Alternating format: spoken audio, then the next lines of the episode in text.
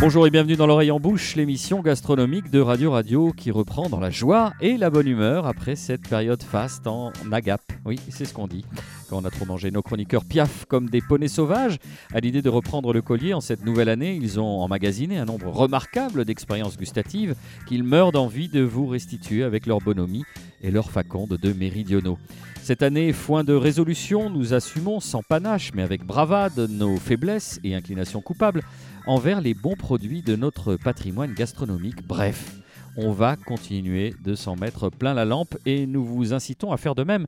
Et si vous nous entendez par extraordinaire parler de régime, c'est qu'on doit être en train d'évoquer des bananes. Voici donc en version bibendum post-fête, Marina Bounour, ancienne caviste à la culture gastronomique encyclopédique.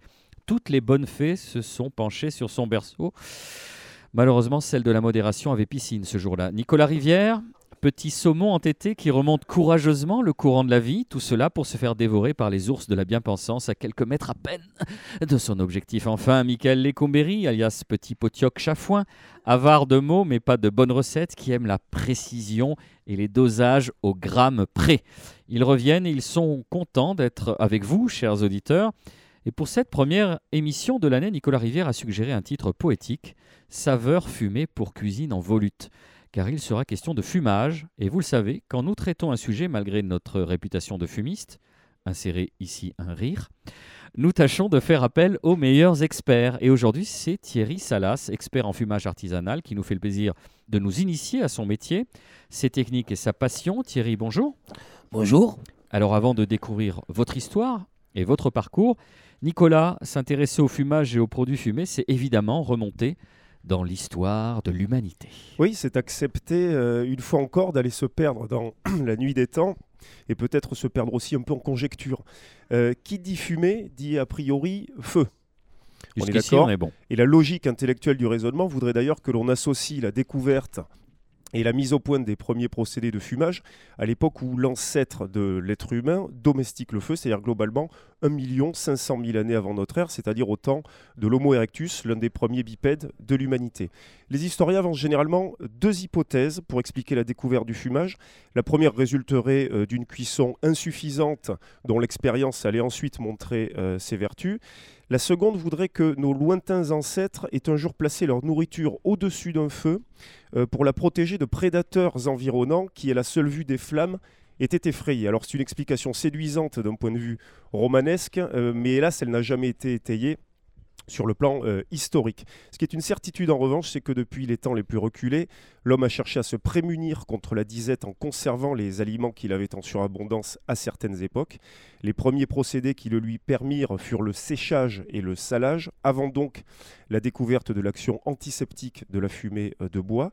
De cette nécessité de conserver les aliments en les fumant est donc né un goût qui a perduré jusqu'aujourd'hui, ce qui fait du fumage d'ailleurs un geste pleinement culturel et patrimonial, tant il est vrai que si l'Homo erectus avait disposé dans son habitat sommaire d'un réfrigérateur électrique, nous n'aurions sans doute jamais découvert les subtilités organoleptiques de la cuisine fumée. On a une énorme chance rétrospective à 1 500 000 ans euh, près.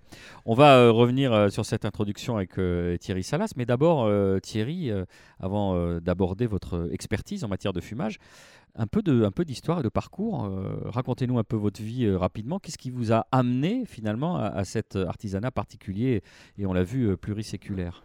Un pur hasard un pur hasard. Euh, je suis issu euh, de métier de bouche initialement, donc avec un parcours de cuisinier, pâtissier, euh, traiteur, une carrière, une carrière dans la restauration en général, avec une belle expérience de traiteur sur un des traiteurs toulousains pendant 11 ans, chef de fabrication, jusqu'au moment où c'est que, de par mon investissement professionnel, j'ai mis l'idée de ben, travailler pour soi, tout simplement, et je recherchais un laboratoire de fabrication euh, pour faire euh, les préparations que je maîtrisais jusque-là. Et je suis tombé sur ce laboratoire-là où mon prédécesseur faisait déjà du poisson fumé. Euh, de par ce biais-là, j'ai dit bon, mais ben, on va s'intéresser un petit peu. C'est quelque chose de nouveau pour moi, donc on va s'intéresser un petit peu à ces fabrications. J'ai commencé à faire des essais. J'ai pas repris. J'aimais déjà ces produits parce qu'ils J'avais eu l'occasion de les, de les, de les goûter, de les goûter et d'y travailler avec. Mais bon, je pensais qu'il y avait des choses qui, n'allaient pas, donc euh, j'ai tout repris à zéro, je me suis documenté, j'ai fait des essais, euh, et par rapport à ça, voilà, euh, de fil en aiguille, j'ai cherché une clientèle, parce que c'est bien, c'est bien beau de, de, lancer des fabrications, mais après il faut, il faut vendre du produit. Dans ces premières années, j'ai un petit peu tout fait, j'ai un petit peu tout fait, j'ai fait des sous-traitances, des nuits entières de canapés pour des traiteurs, j'ai fait des terrines en tout genre, de poissons, charcutières, que je maîtrisais, que je maîtrisais un petit peu aussi. Euh, le foie gras, bon, et les poissons fumés, petit à petit, euh, on est arrivé à, à, à travailler un petit peu dessus, affiner, affiner des méthodes de, de, fumage, s'y intéresser pour voir euh, quel était le plus important dans le cursus de fabrication d'un poisson fumé.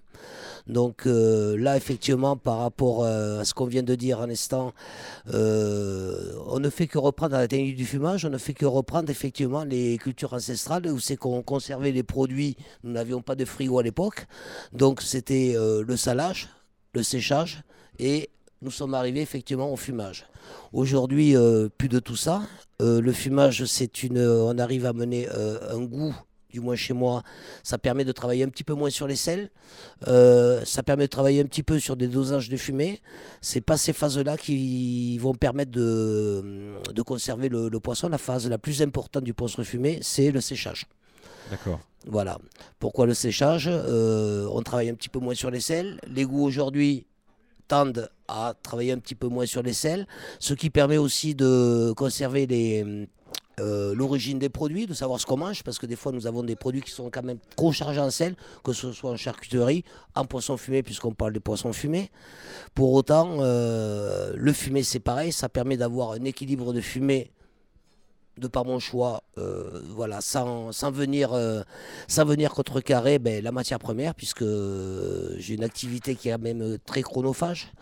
de par ce côté-là, autant se faire plaisir, j'essaie d'avoir la meilleure matière première possible en Écosse. J'y tiens puisque je travaille uniquement sur l'Écosse. Ça, c'est par un choix, un choix géographique, mais surtout par un choix de, un choix de produit. J'essaie de travailler avec la meilleure ferme qui existe aussi en Écosse où c'est que, bon, ils ont un label rouge, euh, nous on, parle d'élevage, donc euh, qui dit label rouge dit élevage. Ce que vous voulez dire, c'est qu'en découvrant toutes ces techniques et en vous intéressant particulièrement au fumage, vous, vous parliez d'équilibre, ce qui est fondamental, donc c'est la matière première. Tout à fait. Au-delà du temps que vous investissez. Tout à fait. Marina, vous souhaitiez réagir oui, c'est très intéressant parce qu'on peut en faire un parallèle avec le vin. justement, le fumage ou le salage, ça peut aussi cacher des mauvaises qualités de produits de base. Donc très souvent, on sale beaucoup plus parce que ça va maintenir les chairs, ça va les durcir. Et le fumage, si le produit est pas réglo-réglo au départ, euh, ça peut camoufler quelques problèmes organoleptiques. Ce qu'on peut retrouver aussi dans le vin, ou quand on surboise un peu les vins, c'est que parfois la vendange à la base n'est pas euh, au top de sa maturité, donc du coup ça va amener des, des, notes un peu plus euh, complexes au vin qu'il n'a pas au départ en fait. Euh, et le fait que ce soit moins salé, ça se conserve moins longtemps? Est-ce qu'il y a un rapport entre la conservation et le sel? Non, alors le fait que ce soit moins salé aujourd'hui, euh, c'est euh, c'est un goût gustatif que je vais amener sur le, saumon fumé, mais c'est volontaire de travailler un petit peu moins sur les sels, de savoir déjà, de savoir déjà au niveau de ma matière première du saumon, avoir envie de le manger cru déjà, premièrement. Euh, le fait d'avoir envie de le manger cru, euh, j'amène euh, le sel qu'il faut. Alors, c'est pas en temps de, en, temps de quantité. Hein, c'est c'est votre volonté, Thierry Salas, ou c'est vos clients où vous sentez que les modes changent, que les habitudes de consommation changent et que les gens tendent à avoir un produit qui est, qui est moins salé, qui est, qui est plus sur d'autres qualités? Alors pour, répondre à cette question qui est très intéressante au demeurant, euh, c'est d'abord ma volonté au départ de travailler un petit peu moins sur les sels, un petit peu. Bon, ça fait 17 ans que je suis installé. Euh, cette volonté-là, il s'est avéré que de par le temps, les modes, de consommation ont changé.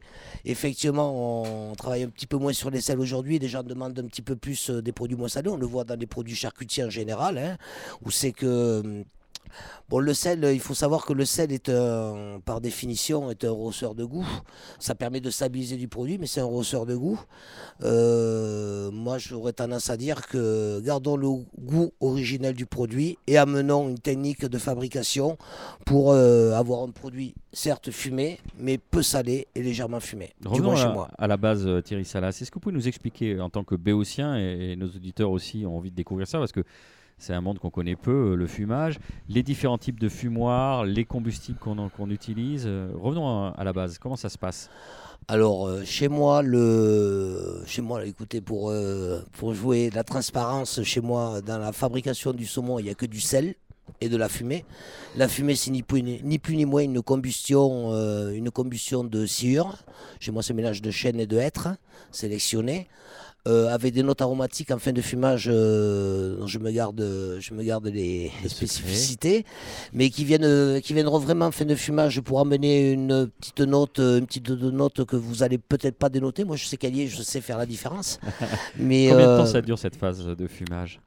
Alors la phase, de, la phase de fumage euh, varie, varie, varie suivant, euh, varie suivant les saumons que j'ai à fumer au niveau de leur grosseur. Euh, à savoir que je travaille aujourd'hui sur des saumons qui font 6-7 kg au départ, donc pour des, pour des filets qui font entre 2 kg et 2 kg 2. Donc euh, le fumage en lui-même euh, va durer euh, chez moi autour de 4-5 heures, 6 heures maximum. Ça, cette phase-là varie peu. La phase qui varie beaucoup plus, c'est la phase de séchage. La phase de séchage chez moi, bon, c'est, on n'est pas automatisé, donc euh, c'est à moi à, à recréer au niveau de mon laboratoire un écosystème euh, le plus près possible de, l'environnement. Ça veut dire que si nous avons des journées qui sont chargées en humidité, euh, la phase de séchage sera différente que si on a une journée qui est très sèche. À moi de recréer, de par mon laboratoire, une température intérieure pour sécher la même manière, indépendamment du temps, en été ou en hiver. Il est hors de question d'envoyer la fumée tant que je juge, puisque c'est du jugé, que cette phase de séchage n'est pas aboutie. Là, on est vraiment sur une phase, euh, sur plusieurs phases très artisanales. Reprenons au début. Euh, c'est quoi l'ordre? Je vais dire n'importe quoi, donc vous allez me corriger. On, on scelle, donc du salage, c'est ça Alors, le travail du saumon euh, en premier, donc il y, a le amont, fi- bien il y a sûr. la- il y a le filetage, le parage, des arrêtages. Avec évidemment une traçabilité euh, sur l'origine des saumons et donc cette exigence que vous avez, vous l'évoquiez tout à l'heure par rapport à l'Écosse. Donc déjà la matière première, Tout à fait. ensuite euh, le filetage, etc. Ensuite on sale, On sale. d'accord un temps de, sa- un temps de salage donc relativement court, enfin relativement court, ce qu'il faut, euh, ce qu'il faut par rapport au grosseur des, des filets. Euh, des salages, donc c'est euh, des salages, euh, c'est tout simplement passer euh, d'une manière succincte à l'eau claire pour enlever l'excédent de sel sans rester trop euh, sous cette phase-là, puisqu'il ne s'agit pas de dessaler, il suffit d'enlever juste l'excédent de sel. La phase de séchage dont on vient de parler, qui est la phase prédominante sur la fabrication et surtout la conservation euh, des fameuses DLC dont on parle euh, au niveau du produit. C'est-à-dire les fameuses La DLC, c'est la date limite de consommation. Exactement. Donc ce- c'est là où ça se passe pour la conservation. ce C'est là où ça se passe chez moi pour la conservation, effectivement. Chez vous. On, reviendra sur les margoulins plus tard. Et donc chez vous. et ensuite le fumage. Ou enfin le fumage. enfin, le fumage. D'accord, avec la- ce que vous avez décrit. Ce que vous voulez dire par là, c'est que initialement, donc, euh, on est sur des produits euh, de la matière première de, qualité. Sur, euh, vous avez employé ce terme tout à l'heure que je reprends, un aspect très chronophage dans, la mise en place, dans la création du produit. Et au final, on a ce produit qui reste quand même. On, s'intéresse là au saumon fumé, mais on évoquera ensuite les autres, aliments qui peuvent être fumés un produit d'exception. Est-ce que c'est lié au fait qu'il y ait justement ce produit à la base qui est de grande qualité et tout, cet aspect euh, main-d'œuvre qui fait qu'au final c'est un produit d'exception à tous égards, notamment celui du prix? Mais écoutez, j'aurais tendance à vous dire que de par ce côté chronophage, effectivement, dont on parle et qui est plus qu'évident, euh, professionnellement parlant, j'aurais tendance à dire euh, autant se faire plaisir à travailler du bon produit. Donc, d'où la meilleure. La meilleure, le meilleur saumon possible que je puisse euh, que je puisse trouver en Écosse et je pense que je détiens le, bon saumon effectivement. Euh, Après, il y a tout ce côté boulot, autant se faire plaisir euh, à travailler du bon produit. C'est vrai que par rapport au travail abouti à la sortie, euh, ça permet d'avoir euh, effectivement quelque chose qu'on peut proposer euh, à nos clients euh, avec un minimum de sérieux, de par la matière première, de par le travail. D'autant plus, qu'en- d'autant plus que ce travail-là n'est, après n'est pas fini. Il y a tout le travail, il n'y a pas de mécanisation chez nous, hein, donc euh, tout ce travail. euh, Vous aimez bien ou vous emmerdez, quoi. un peu. Non, mais c'est beau parce que c'est le pur exemple de la, technologie qui s'adapte à un produit et non pas d'un produit qui s'adapte à une technologie. Donc, c'est on utilise des, moyens technologiques qui sont un peu plus adaptés aujourd'hui à ce qu'on veut, mais on va pas pousser, mettons, parce qu'on a un fumoir qui fonctionne comme ça. On va pas y mettre euh, un filet qui soit petit ou grand, le même temps, tous les jours, pareil. Là, vraiment, c'est un peu de l'orfèvrerie où on va, euh, chaque filet, on va le traiter de manière indépendante, euh, un peu autonome, et on va le mettre en avant et, le magnifier. Quoi. Donc, c'est ça qui est joli, surtout dans l'artisanat. Pour moi, c'est l'essence de l'artisanat, en fait.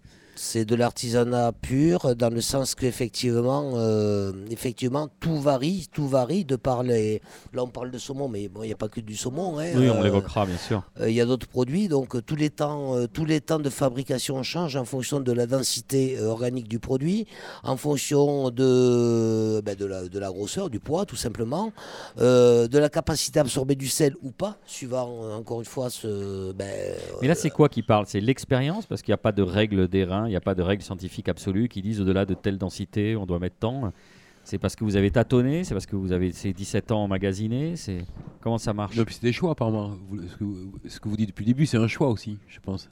Personnel, de, de- le, le salage et tout. C'est, euh, C'est alors, euh, on est arrivé au dé... C'est devenu un choix euh, de part. Bon, c'est vrai qu'il y a un côté, il y a un côté. Euh, je n'étais pas, pas voué à faire ça effectivement, mais à partir du moment où c'est que je me suis intéressé euh, au fumage, euh, au fumage en lui-même, euh, c'est vrai que euh, c'est simple et complexe à la fois. Euh, simple dans le sens que quand on maîtrise effectivement, euh, ben, tout paraît simple, et complexe dans le sens que tous les produits ne se fument pas de la même manière, de par euh, ben, comment ils sont faits. Encore une fois, j'y reviens hein, sur le poids, la densité du produit, le, le- voilà, il y a des petites pièces qui doivent se fumer très très vite. On peut fumer beaucoup de choses, même dans les produits de la mer. hein. Ça peut être de la Saint-Jacques. Vous comprenez bien qu'une Saint-Jacques, on va pas le fumer de la même manière qu'un saumon fumé.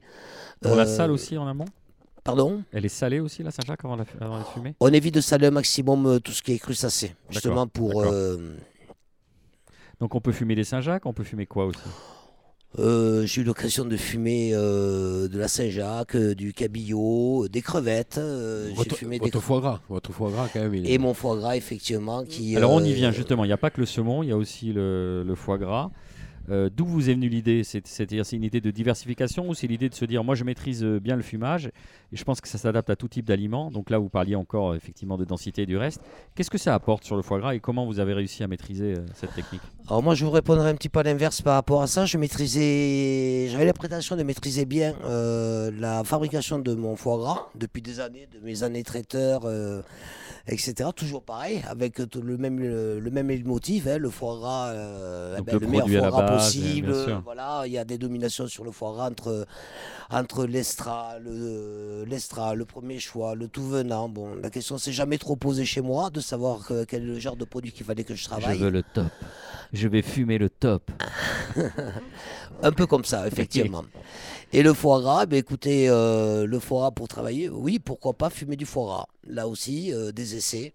Des essais, mais pas validés tout seul dans mon coin. Ça m'a permis de faire euh, de belles rencontres, euh, puisque j'ai eu l'occasion de valider ça avec une table au milieu de mon laboratoire, avec des chefs, notamment des chefs étoilés, où c'est que... J'aime bien ces phases de validation. Bon, venez les gars, il faut goûter. C'est ça. Ah, vraiment, vous nous forcez la main, mais d'accord, on arrive. ouais, pas mal. Nous, On n'est pas étoilé, mais on veut bien venir. Ouais. hein. C'est pas, Bah, ça c'est y est, pas un maintenant le problème. produit est maîtrisé, donc il n'y a plus le choix de. Oui, d'autres Donc choses le à tester. premier, le Ouais. premier foie gras fumé n'était pas, non, n'était pas abouti, mais chacun a donné son point de vue. C'était très intéressant, d'autant plus qu'on a lié l'utile à l'agréable. hein. J'avais, euh, j'avais un copain, euh, j'avais un ami qui est toujours un ami, euh, ce sommelier, donc j'ai demandé de nous faire le meilleur accord, euh, euh, le meilleur accord de vin avec le produit que j'étais susceptible de proposer. Il nous a, ça nous a permis de faire de belles découvertes sur le foie gras fumé. Et vu que c'était pas abouti la première fois, il a fallu renouveler ça. Donc euh, les mêmes têtes sont revenues euh, pour refaire une coups, dégustation. manger. ah. Exactement, exactement. Et c'est comme ça qu'on avance, c'est en soumettant, nos, c'est en soumettant le fruit de notre travail aux, aux exigences notamment de chefs et de, de gens, euh, ah, dans tous les cas épicuriens. Allez Thierry Salas, je vous propose une première respiration dans notre émission. On se retrouve dans quelques instants avec encore plus de fumée et de produits de, de qualité qui vont vous faire saliver.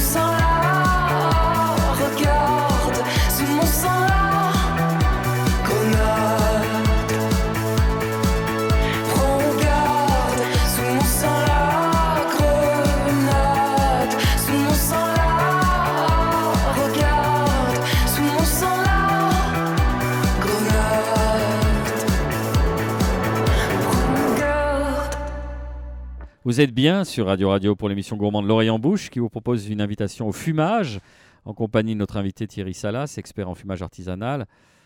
Alors euh, Thierry, on s'est arrêté euh, lors de notre euh, discussion antérieure par rapport à ce petit écart musical sur le foie gras. J'aimerais qu'on revienne à la base parce qu'on a toujours très envie d'être didactique avec nos auditeurs. Il y a différents types de fumage. On parle de fumage à froid, fumage à chaud, fumage température intermédiaire. Pouvez nous, nous, nous éclairer en une petite minute, nous expliquer un peu ces techniques? Oui, tout à fait. Euh, le fumage à froid, ben, comme, on- comme son nom l'indique, hein, c'est une technique de fumage euh, pour, euh, pour des poissons, des viandes, euh, qui restent à basse température, donc euh, Ça veut dire en, en dessous de combien? En dessous de 25 degrés. D'accord. En dessous de 25 degrés, même entre, je dirais même entre 20 et 22 degrés. Euh, ce que j'expliquais tout à l'heure, que ce soit été ou hiver, euh, nous à nous débrouiller pour avoir la même température à l'intérieur du fumoir, euh, indépendamment de l'environnement existant.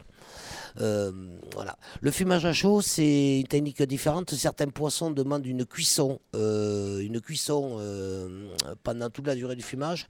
Donc la technique, c'est monter à température, à différents niveaux de température, pas d'une manière chronologique, mais par palier, pour avoir euh, ben, un point de cuisson. Un point de cuisson, souvent qui sera vert cuit, qui va permettre de, gar- de garder un petit peu toutes les données organiques du produit, tout en menant un point de cuisson. Euh, c'est quelque chose qui est réalisé sur des. Ben, je fais moi-même un saumon fumé à chaud. Donc on a quelque chose de, de- quelque chose à la sortie de très de très moelleux, on va dire vert cuit. euh, pour les initiés culinaires, donc on a, on a quelque chose qui, qui est, qui est très moelleux, qui est vert cuit. Euh, c'est valable pour euh, une anguille. Une anguille, euh, on ne pourrait pas la manger crue, ouais. fumée, donc il faut qu'elle soit cuite. C'est valable pour du maquereau, par exemple. C'est valable pour, voilà, pour différents.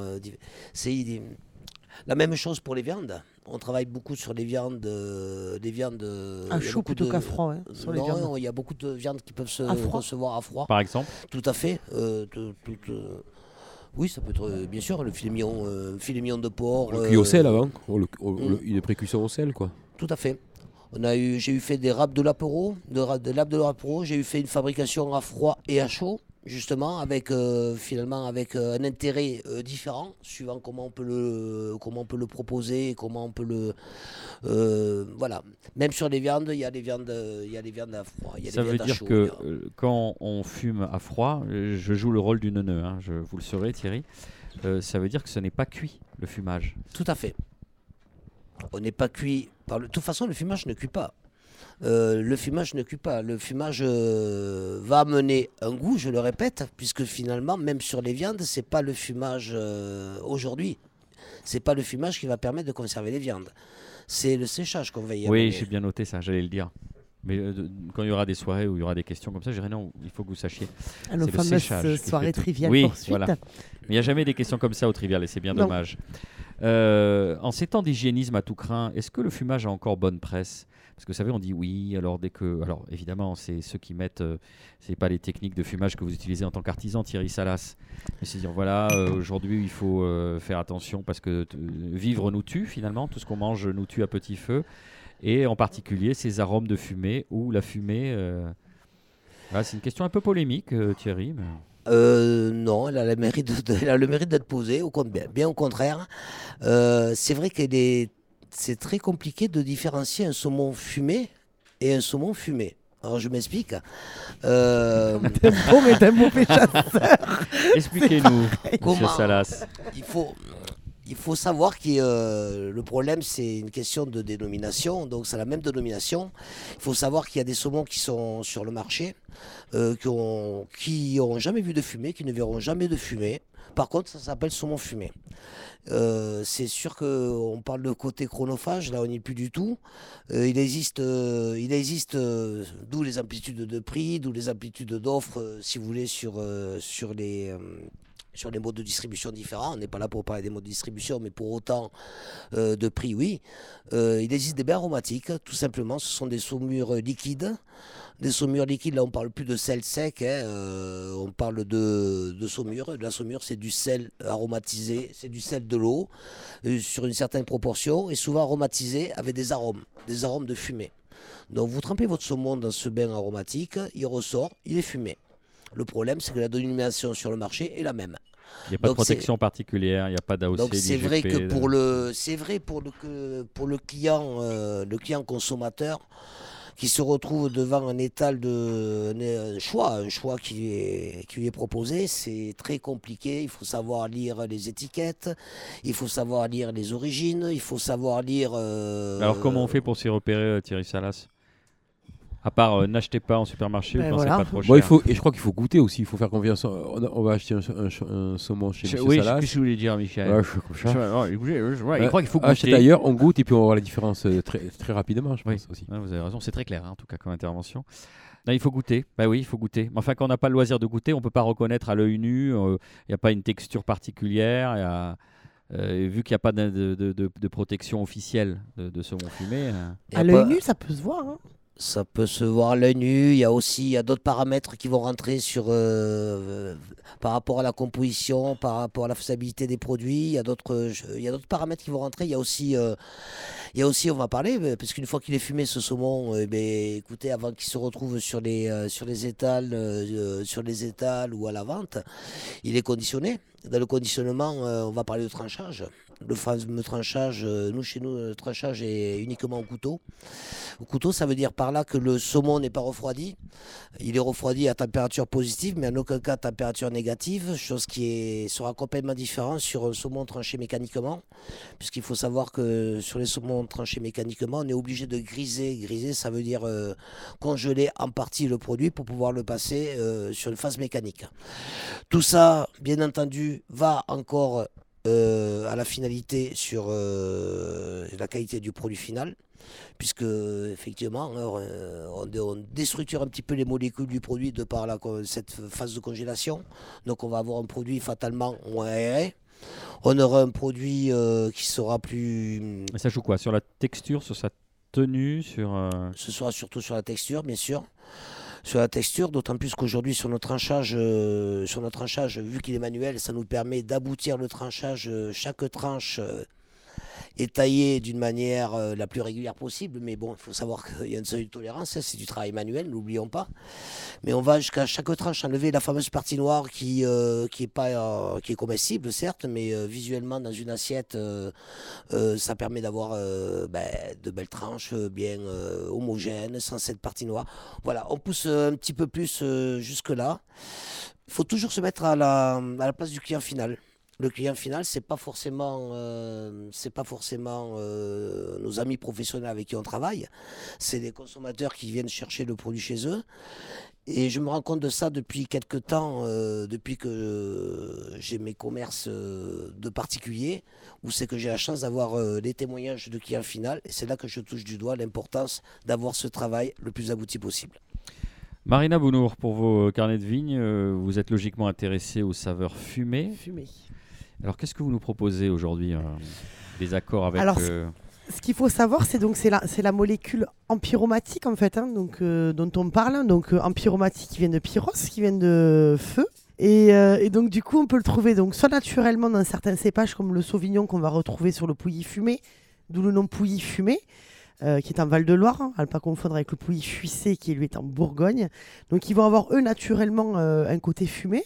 Et après le côté fumé, on va leur aussi le retrouver dans les vins, mais dû à leur élevage en fût de chêne. hein. Pourquoi? Parce qu'en fait, on va faire ce qu'on appelle une chauffe hein, sur les fûts de chêne qui vont leur apporter un côté justement grillé, fumé, caramélisé euh, ou légèrement beurré. Donc ça, on va le retrouver dans les vins. Après, on va aussi beaucoup le retrouver dans les alcools. Tout comme le whisky qui va être très souvent fumé parce qu'on va avoir une étape qu'on appelle le touraillage. Donc ce côté fumé va être aussi accompagné très souvent du côté tourbé pour les whiskies écossais. On va chauffer en fait l'orge maltais. on, on retrouve deux produits écossais. euh, Et oui, mais en fait, très souvent, la nature est plutôt bien faite. On va réussir à faire des accords qui sont très souvent régionaux ou du moins de même pays. C'est vrai qu'on fait beaucoup de saumon fumé dans les pays euh, euh, comme l'Écosse et on fait aussi ben, du whisky. Et donc, c'est vrai qu'on retrouve ces mêmes gammes organoleptiques et, et ces mêmes gammes euh, d'arômes. Donc, les whiskies, oui, ça fonctionne vraiment, vraiment pardon, très très bien avec tous ces produits fumés parce qu'on retrouve voilà, ce côté grillé, toasté, dû à la fabrication du whisky. On a aussi un alcool que moi j'aime beaucoup euh, qui s'appelle euh, le mezcal, qui est euh, en fait le, grand frère ou, le, petit frère, ça dépend comment on veut se placer, de la tequila. La particularité du mezcal, c'est que lui, il est distillé qu'une seule fois, contrairement à la tequila qui est distillée plusieurs fois. Donc très souvent, la tequila, en fait, on se rend compte que c'est très fort, mais que ça n'a pas forcément beaucoup de goût, à la différence du mezcal qui, lui, pour le coup, est extrêmement fumé. Parce qu'en fait, dans les mezcals traditionnels et artisanaux, on va creuser des trous dans la terre, on va mettre ces fameuses agaves avec lesquelles on fait, donc qui est un cactus, enfin un dérivé de cactus, avec lequel on fait le mezcal et la tequila, et on va euh, le brûler, un peu comme euh, l'emboucaner en fait, pour les, pour les viandes boucanées qu'on peut retrouver dans les îles, et on va refermer ce four à même la terre, et donc du coup ça va donner ce côté très fumé euh, à cet alcool. Et j'ai eu l'occasion de goûter euh, un accord euh, alcool aimé chez Solide, où justement ils savaient du mezcal sur des produits fumés. Et ça fonctionne très très bien. Et contrairement à l'idée reçue qu'on peut avoir, c'est pas si fort en goût le mescal, donc enfin moins si fort en alcool. Donc du coup, ça peut donner vraiment des, des associations très intéressantes. Ce qui est intéressant dans, ce que vous dites, c'est que fumée sur fumée, ça se neutralise pas, ça peut. Voilà, alors ça c'est un peu le principe des, des, euh, des accords et vins. On peut faire des mariages justement euh, de, euh, de choses identiques, donc le fumé avec le fumé, le gras avec le gras, le sucre avec le sucre. Il faut faire ça, attention, avec beaucoup de précautions parce que ça peut vite être un peu écœurant pour tout, ou effectivement on peut faire des, des accords de, complémentarité ou du moins de, de, de différence, où on va mettre voilà, quelque chose de très gras avec un vin qui va être très sec, ou euh, ce genre de choses. Mais comme le whisky est très sec sur un produit qui est plutôt relativement gras, qui est le saumon fumé, on va avoir au niveau organoleptique les mêmes notions, mais au niveau texture, des choses qui sont très différentes. Donc en fait, on a un mariage d'apérage et de contradiction euh, dans ce, dans ce mariage-là. C'est beau, merci Marina. Michael, euh, au Rocher de la Vierge, où on enregistre aujourd'hui, vous aimez utiliser justement euh, des produits fumés dans vos recettes. Qu'est-ce que vous nous proposez aujourd'hui comme recette? Bah, on utilise beaucoup le, le haddock, nous, ici, on aime bien. Euh, il va falloir prendre des notes maintenant, ça pour les quantités, tout ça. Donc ça c'est de la chambrette interne. Mais 2019, euh, ouais. nouvelle résolution, ouais. donc une recette à base de haddock. Alors, on achète un petit filet de haddock, de 250 grammes, à Victor Hugo, là où vous voulez, ou ailleurs d'ailleurs. Un kilo de. Pour, pour- on peut partir pour 4 personnes. Enfin, haddock, c'est fumé, hein, forcément. C'est ça Ouais, un petit Oui, goût de parce que fumée. sinon, c'est d'aigle oui, oui, oui, Oui. oui, oui. Tout à fait. je dis pas de Et- bêtises. oui, c'est ça. oui. Et, euh, on peut le prendre blanc, ou, euh, coloré ou non coloré, parce qu'il y a- bon, en général, on prend le jaune. Ça dépend du bain aromatique dans lequel il a baigné. Et Donc, donc, un kilo de patates pour 4 personnes, un kilo de spé- des binges, c'est mieux, il n'y a pas trop d'amidon. Mhm. On- euh, un peu de lait, un litre. Après, euh, c'est- euh, c'est vous qui, euh, Ouais. qui choisissez la quantité, si vous la voulez plus liquide ou pas. quoi. je note, tout va bien. Un citron et, euh, et du beurre, un peu de beurre. Et c'est tout. Une fois qu'on a tout ça, Qu'est-ce qu'on fait de avec ça, beurre. Michael Lecomberi, le Donc, Rocher de la Vierge. On, on va gar- on enlève le- le- la chair, on garde que la peau. On fait chauffer le lait avec la peau. euh, du de, haddock. de la binge ou du, Du haddock. haddock jusqu'à ébullition. On laisse ensuite sur le côté une demi-heure. On enlève la peau. On fait cuire les patates à l'eau salée. On enlève l'eau. On écrase les patates comme on veut, hein, euh, avec le- les outils que l'on a. Ce que vous dites, c'est qu'il y a une transmission du goût fumé du haddock Dans- vers le lait. Ouais, Et c'est ça voilà. qui est bon, c'est Ouais, ça le secret. Exactement. Donc on a gardé la chair, on pourra s'en servir pour une autre petite recette. Et euh, donc là on a du lait fumé. On met le lait dans euh, une purée normale. On zeste le citron, le jus de citron, un peu de beurre. Voilà, la purée est fumée et citronnée. Et le lendemain ou le soir, le haddock, on, a, on, on prend un petit fenouil, une poire, on émince tout ça. Haddock, euh, poire, euh, fenouil, c'est délicieux. Non, tout cru. D'accord. Écoutez, parfait. Nicolas Rivière, euh, de votre côté, un plat simple et goûteux. Un plat réconfortant d'ailleurs pour nombre de nos auditeurs, j'en suis sûr. Ce sont les, les harengs pommes à l'huile. Bah oui, c'est un plat phare évidemment de la cuisine euh, de bistrot dont la matière première, en fait, le hareng nous vient principalement de Boulogne-sur-Mer.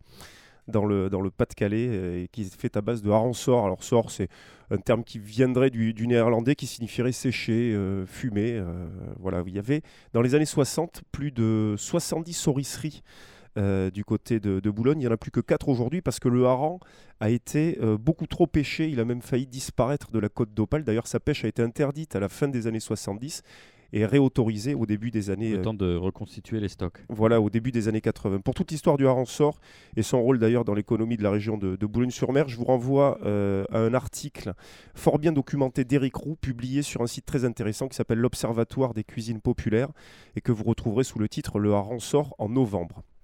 Pour revenir à notre fameux hareng pomme à l'huile, sa recette est d'une simplicité euh, biblique. Vous prenez un plat à terrine ou une soupière, si vous n'en avez pas. Vous disposez 200 g de filets de hareng fumé, par exemple ceux de la maison Jean-Claude David, qui est euh, très connu. Avec que l'étiquette jaune. Voilà. Pour euh, les gens qui savent pas comment Ouais, ça qui est s'appelle. facile à reconnaître effectivement grâce à cet emballage. Vous coupez, vous taillez. Moi, ce que j'aime bien faire, c'est tailler en lamelles biseautées de l'épaisseur de votre choix. Moi, j'aime bien un centimètre euh, les filets de hareng. Vous vous munissez de deux carottes moyennes coupées en rondelles, un oignon coupé en rondelles dans le sens de l'équateur. Ça se défait tout seul, ça c'est très simple. C'est. Trois feuilles de laurier, quelques grains de, de poivre. Vous disposez en couche alternée dans la terrine. Alors, vous mettez les condiments à la fin, évidemment. Vous disposez donc une couche de, de lamelles de, hareng, puis euh, les carottes, puis euh, l'oignon, etc., jusqu'à épuisement des ingrédients, le laurier, le grain de poivre, et puis vous mettez à couvert avec une huile neutre. Moi, j'utilise par exemple de, l'huile de, tournesol. Vous laissez mariner tout ça 24 heures en essayant d'éviter le, réfrigérateur. Vous laissez mariner tout ça à couvert, et puis le lendemain matin, vous faites cuire, ou le lendemain en fin de matinée, vous faites cuire quelques petites pommes de terre des roseval ou des charlottes, vous épluchez, vous coupez en rondelles, vous disposez ça dans le creux euh, d'une assiette, et puis vous mettez par-dessus donc des lamelles de, de hareng, les rondelles de, de carottes, les oignons, euh, voilà, et puis Vous me donnez faim. une cuillère à soupe de la fameuse huile de marinade. Le temps de faire tout ça et de passer à table, vous aurez une salade à pomme à l'huile qui sera juste tiède. Et moi, c'est la température à laquelle j'aime vraiment euh, déguster euh, ce plat. Bon, bah, je crois qu'on va faire une deuxième pause musicale parce qu'il faut que je mange un truc là. Il faut que je me calme. Alors, euh, c'est parti. On se retrouve après pour encore plus de choses nouvelles.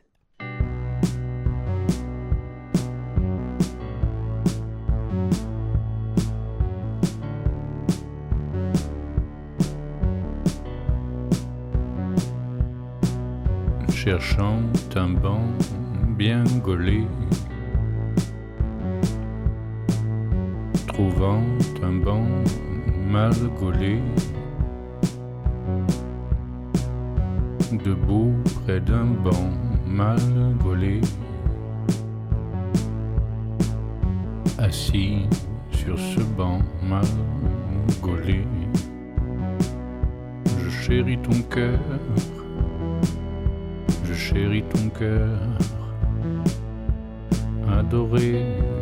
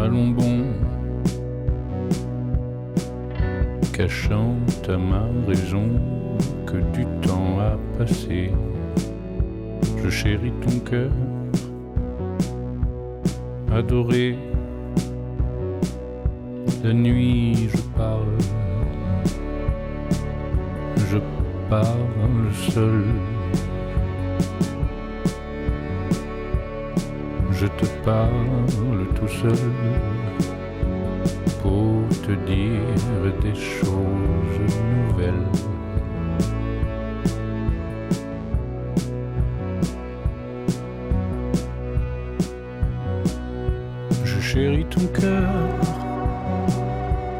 adoré.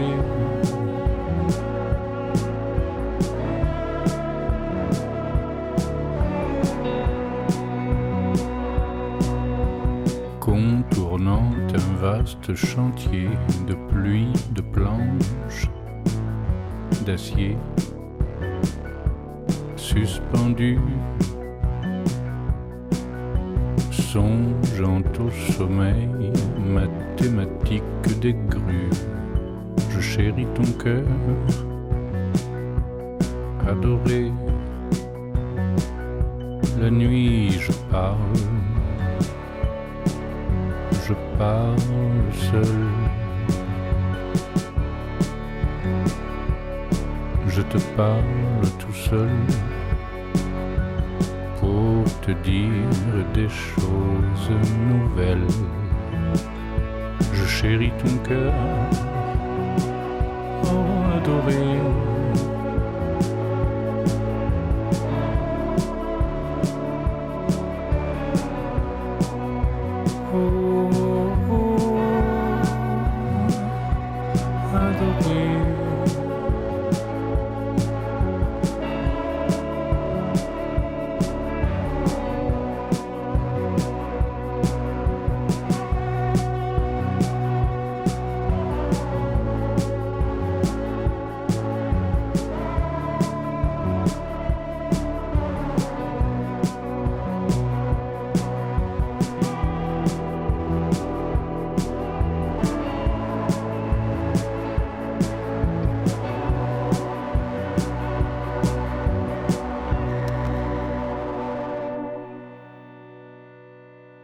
De retour dans l'oreille en bouche, l'émission des gourmandes de Radio Radio.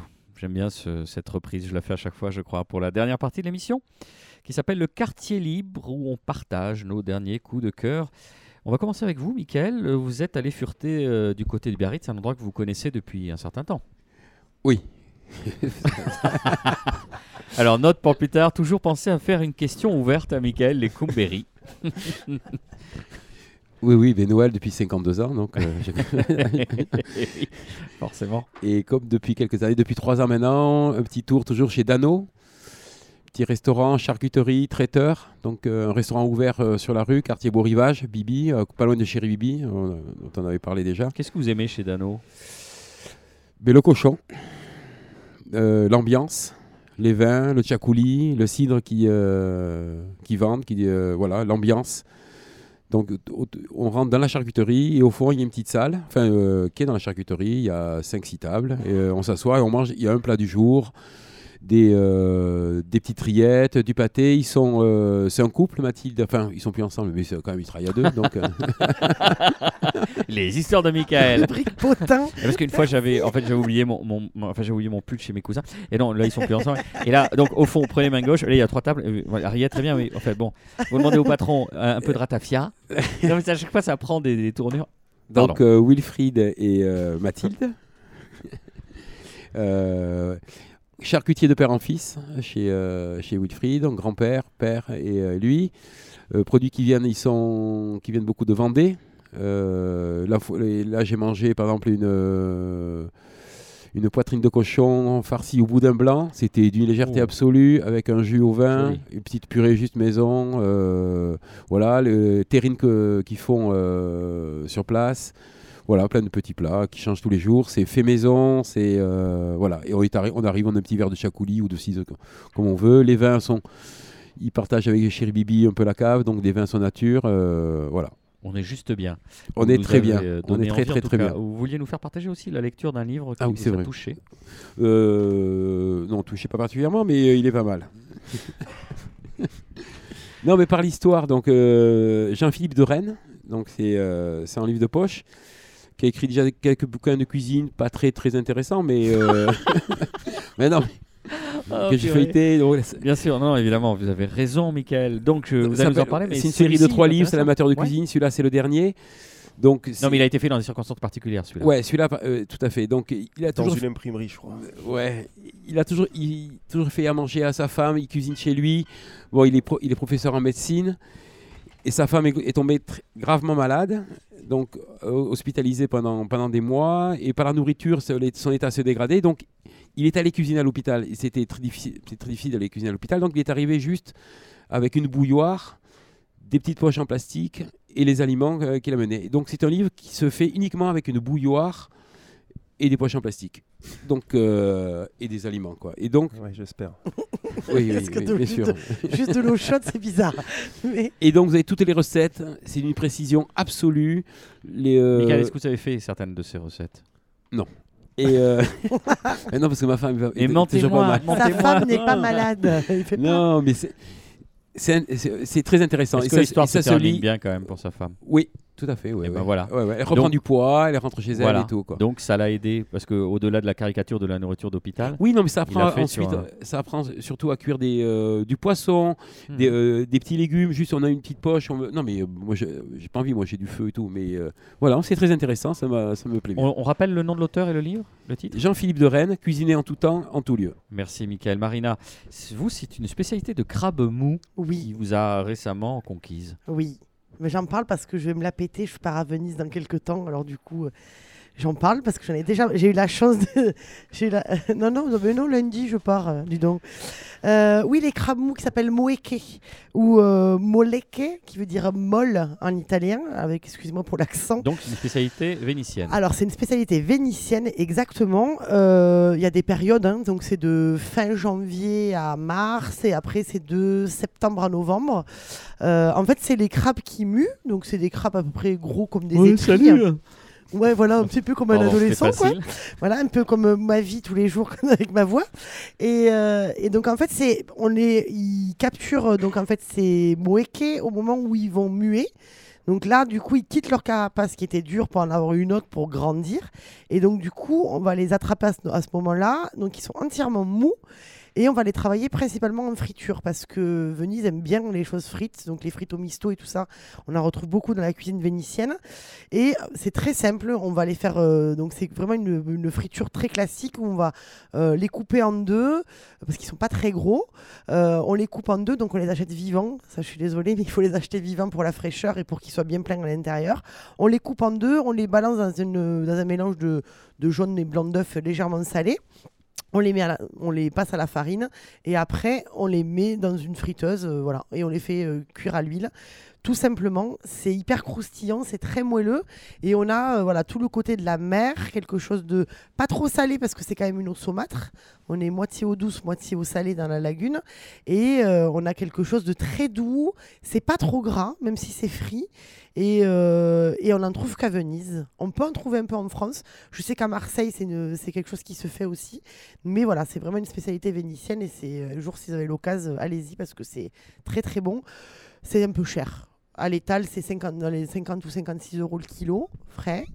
Donc on ne le fait pas souvent, ce qui est pas plus mal parce que sinon on éradique à peu près tous les crabes. Donc euh, du coup, euh, Ça me rappelle c'est pas euh, si mal si c'est cher. votre expérience Pibal un peu. Chaque année, c'est marinage. Ouais, mais J'ai mangé du caviar, j'ai mangé une- côte à la Ribéry avec de l'or, j'ai mangé des...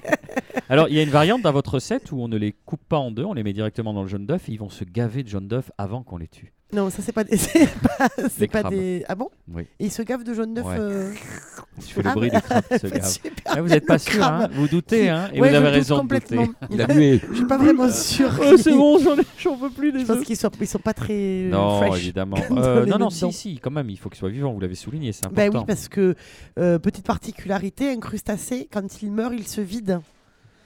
Donc c'est pour ça quand on vous fait des promos, je suis désolée, mais ben oui, voilà, Ah. il se liquéfie. Donc quand on vous fait des promos sur des homards qui sont morts, euh, euh, Mm. sachez quand est-ce qu'ils sont morts, quoi, parce que s'ils sont morts il y a deux jours, vous Merci. achetez quelque chose qui est vide. Merci Voilà. pour cette poésie. Pardon. euh, Thierry, euh, votre coup de cœur, Thierry Salas. Alors moi, je vais être un petit peu moins original au niveau de géographique, puisque j'ai pas eu la chance d'aller à Biarritz pendant les fêtes de fin d'année, et j'ai pas prévu d'aller à Venise dans les jours à venir. Porté sur Garonne, donc. Alors, à portée, il y a un gars qui fait un pâté, les enfants. Ceci étant, euh, oui, il me vient à l'esprit une petite expérience. euh, là, j'ai pas eu besoin d'aller bien loin. euh, par rapport à mon point de vente sur le marché Victor Hugo, auquel j'ai passé mes fêtes de fin d'année. euh, auquel j'ai passé mes fêtes de fin d'année. Euh, j'avais mes enfants euh, le, soir de, le soir de Noël et j'ai été voir mon voisin, tout simplement.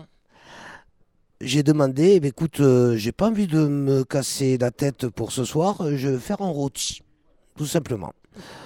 Alors, un rôti, bon, je vois pas ma fille souvent, j'étais ravi de voir mon fils, ma fille en même temps. Je, bon, passé, euh, je vais voir mon voisin, je lui demande conseil, il me dit, écoute, je vais te faire un rôti de la basse côte. Oh, je dis non, déconne pas.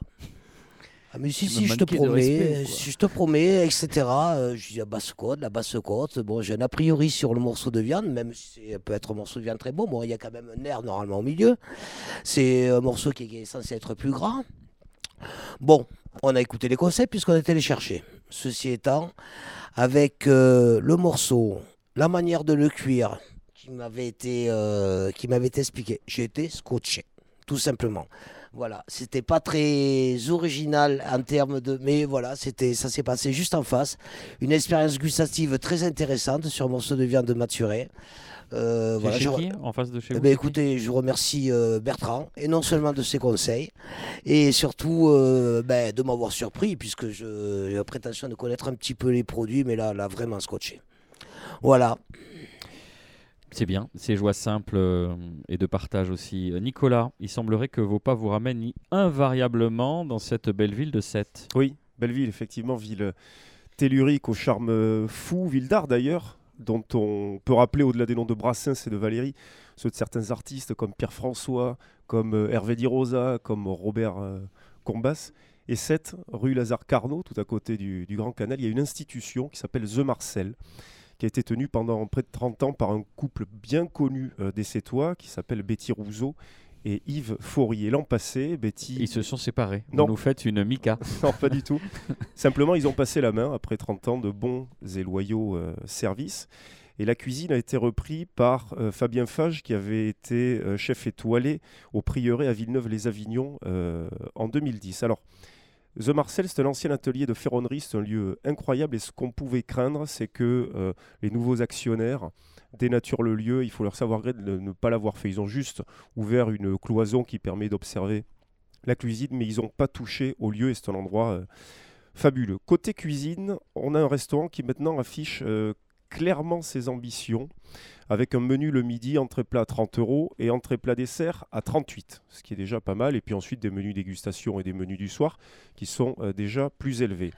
Euh, pendant les congés de Noël, par exemple, le midi, vous pouviez euh, manger un consommé de pommes de terre aux truffes, qui était fort bien réalisé, un filet de loup grillé sur la peau avec un petit jus réduit, un sabayon citronné et puis un petit gratin de légumes, puis en dessert des profiteroles. C'est une cuisine bien sous tout rapport, bien exécutée, bien élevée, bonjour madame, bonjour monsieur, qui mériterait, à mon avis, d'affirmer davantage sa personnalité parce qu'on a encore un petit peu de mal à, en identifier la colonne vertébrale, d'autant que c'est quand même un restaurant où lorsque Betty y cuisinait, il y avait une méditerranéité, une, euh, réellement un ancrage chez toi qui était évident avec des plats f- mythiques à 7 qui sont la piste de Supion, euh, la bourride, etc. On a un restaurant qui, à mon avis, cherche l'étoile. En tout cas, dans ses tarifs, c'est déjà à peu près euh, ce qu'on peut retrouver dans des restaurants qui ont déjà une étoile. Il faut pas, à mon avis, euh, se dire que mm, il faut tirer un trait dessus parce qu'on est parfois déçu par une addition, etc. À mon avis, il faut les encourager, il faut y retourner. Fabien Fage est évidemment quelqu'un qui sait euh, de quoi il parle. On a envie que cette cuisine-là franchisse un pas supplémentaire. Et là, on y retournerait vraiment avec plaisir. Voilà. Merci Nicolas. Vous vouliez intervenir euh, Thierry? Non, c'est bon Non, c'était pardon, très je- intéressant, justement, ce, ce témoignage, euh, encore une fois, d'adresse et euh, très intéressant. Vous l'avez noté. Euh, on va terminer avec moi. Vous savez que je vous parle souvent de cette excellente revue qui s'appelle Schnock. Dans son tout premier numéro, euh, à l'époque, la revue des vieux de 27 à 87 ans, on pouvait trouver un article signé euh, l'un des co-créateurs. Euh, article visant à déterminer le top 15 des biscuits Schnock. Et donc, je ne résiste pas au fait de vous en citer trois. Alors, dans les biscuits Schnock, il y a le Tuc, il y a le Tébrin, il y a le Bastogne, il y a le Figolu, il y a la Paille d'Or, il y a le Boudoir Brossard, les cigarettes russes le, le Spritz, les Pims, les galettes Saint-Michel. Euh, trois néanmoins ont retenu mon attention, au premier rang desquels évidemment le TUC, inventé en 1958, et là je cite l'article, euh, Marina elle fulmine parce qu'elle adore le TUC. Le TUC ressemble un peu à la 5ème République, et il en a toujours au fond du placard, mais le paquet étant resté ouvert, c'est tout mou. Le scénario est connu des sociologues, à l'heure de l'apéro, la maîtresse de maison dispose les TUC à côté des chips et des cacahuètes. Les convives les plus inconscients, souvent dépressifs, en prennent une bouchée, sourit poliment à la maîtresse de maison, repose l'objet et ne le retouche plus jamais de la soirée. Équivalent biscuit du Porto, ils passent d'ailleurs une partie de leur vie ensemble dans le noir du meuble de télévision. le deuxième biscuit qui arrive euh, en position numéro 9 de ce top 15, c'est le Pims. Très 70s, le Pims ressemble à une révolution agroalimentaire. Il l'est sur le papier avec sa superposition de textures, trois différentes, et de goûts antinomiques. L'orange et le chocolat font rarement bon ménage. Dans la bouche, pourtant, ça devient un peu un coup d'état foireux. La révolution de palais, P-A-L-E-T, c'est très drôle, n'aura donc pas lieu pour pervers polymorphes uniquement. Et enfin, euh, c'est peut-être une petite citation pour vous, Nicolas Rivière, le chamonix. Il y a des enfants dont on sait dès 7-8 ans qu'ils sont déjà vieux dans leur tête. Nous en avons tous connu, ces enfants mangeront des chamonix jusqu'au trépas. Vous mangez des chamonix, Nicolas? Jamais, j'ai horreur de ça. Ah, Moi, on j'aime voit. bien les Dans le public, C'est beaucoup trop sucré. c'est un peu sucré. Et je voudrais terminer avec euh, des considérations euh, que m'a fait passer euh, mon ami Antoine Dubost, un ami de longue date. Euh, sa grand-mère, euh, qui leur avait euh, transmis des considérations justement sur les bienfaits des légumes, écrit avec, vous savez, cette belle écriture euh, à l'ancienne. Donc, Madame Gabrielle Vassal, qui est née en 1901 et qui est décédée près d'un siècle plus tard, leur avait, euh, avait, avait, avait soumis à ses enfants et ses petits-enfants des conseils sur les légumes. Je ne résistais pas au plaisir de vous les, de vous les donner. Peut-être vous pourrez réagir, Michael, vous qui êtes un professionnel de la profession. Prenez le poireau. Alors, le poireau éclaircit la voix et plus particulièrement son eau de cuisson, calme l'inflammation des muqueuses de la gorge et des cordes vocales. Il doit cette propriété à son essence soufrée à la fois antiseptique et adoucissante. Il est diurétique, bon pour maigrir, excellent contre la constipation. Comme l'oignon. La mâche, très bonne pour la croissance des enfants. Manger au repas du soir, elle favorise le sommeil. Le potiron calme les douleurs. Il est vermifuge et laxatif. Par exemple, 60 g de graines décortiquées, écrasées et mélangées à une cuillerée de miel avalée à jeun est un excellent vermifuge. Dixit Gabriel Vassal. Le radis chasse la toux, le noir plus particulièrement, plus digeste avec les feuilles, elle met. La betterave, précieuse au début de l'hiver pour résister au virus du rhume et de la grippe. Pardon. Et enfin le chou, quant à lui, alors ça pour le coup c'est une véritable panacée, chasse la fatigue, favorise le transit intestinal, apporte des vitamines C, B et A, efficace contre la bronchite chronique, l'asthme, la cirrhose, Nicolas, les douleurs rhumatismales. Oh là là. On peut traiter les ulcères d'estomac avec du chou cru. Et là, c'est elle qui l'écrit. hein. Les plus intéressants, le bon gros chou classique et le chou rouge. Voilà, c'est trouvable nulle part, à part dans la famille du boss. Mais vous confirmez, euh, Michael, c'est des conseils de bonne aloi. J'ai tout pris. Merci à tous. En tout cas, cette émission s'achève. Vous avez tout pris, vous avez tout noté. Merci à Thierry Salas euh, d'avoir accepté notre invitation. Merci de votre invitation. Merci à Marina Bonour, Michael Lecombéry, Nicolas Rivière, ainsi qu'à Axel Roy, notre réalisateur. Vous nous retrouverez sur le 106.8 de Radio Radio et Radio Radio Plus à la faveur des rediffusions, sans oublier Internet avec euh, radio, radiotoulouse.net. On est aussi écoutable en balado-diffusion sur iTunes, SoundCloud, Mixcloud ou Spotify. Vous choisissez votre drogue, votre envie, votre vice. Vous tapotez avec vos petits doigts, comme je me dis à chaque fois, l'oreille en bouche dans le champ de recherche. Et enfin, comme l'écrivait Georges Bernanos, on ne subit pas l'avenir, on le fait. Rendez-vous dans 15 jours. Merci de votre fidélité.